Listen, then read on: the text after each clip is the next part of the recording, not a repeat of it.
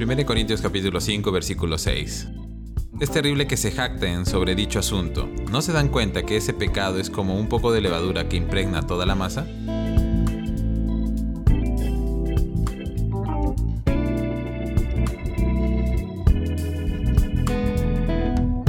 Hay un pasaje de la Biblia que enseña que las zorras pequeñas destruyen las viñas, haciendo referencia a cómo es que a veces dejamos pasar cosas que parecen pequeñas, pero que a la larga pueden generar gran daño en nuestras vidas y relaciones.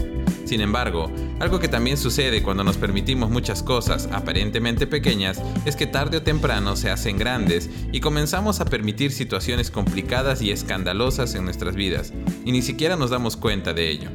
Al parecer, algo semejante le sucedió a la iglesia en Corintio. El apóstol Pablo le señala que habían permitido entre ellos un pecado de inmoralidad sexual muy grave y que no solamente lo habían permitido, sino que incluso se jactaban en él. No solo no habían hecho nada al respecto, sino que lo mostraban como algo normal y correcto. Tantas veces he leído el pasaje de 1 Corintios 5, me he preguntado cómo llegó la iglesia y cómo llegaron los involucrados en el pecado a un estado tal que al final ni siquiera les importaba lo serio y escandaloso de su pecado. Y creo que la respuesta a esta pregunta es que a veces no nos damos cuenta de que un poco de pecado puede llevarnos a estados terribles. Nos permitimos mentiras pequeñas, pensamientos sensuales pero no lujuriosos, palabras con doble sentido pero no groserías, miradas coquetas pero nunca adulterio, o por lo menos eso pensamos al inicio, pero sin darnos cuenta, esas pequeñas cosas llegan a convertirse en gigantes que luego serán muy difíciles de derribar y debemos tener mucho cuidado. Pero no es el hecho del pecado lo que afectó tanto a Pablo, sino el hecho de que la iglesia lo hubiera permitido sin darse cuenta, de que el pecado de aquella pareja manchaba a toda la iglesia, porque la iglesia es un solo cuerpo, y tan solo un poco de levadura impregna toda la masa.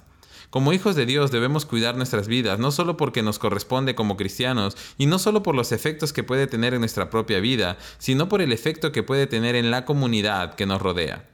Nuestro pecado le afecta a nuestro cónyuge, a nuestros hijos, a nuestros hermanos en la fe, a nuestros compañeros de trabajo, porque así como tan solo un poco de levadura es capaz de impregnar toda la masa, también un poquito de pecado puede afectar la totalidad de nuestra vida y a nuestro entorno. Hoy quiero animarte a tener un tiempo de reflexión e identificar aquellas cosas pequeñas que quizás te has permitido y las cuales sin darte cuenta te están llevando a un estado del cual tal vez luego sea muy complicado salir.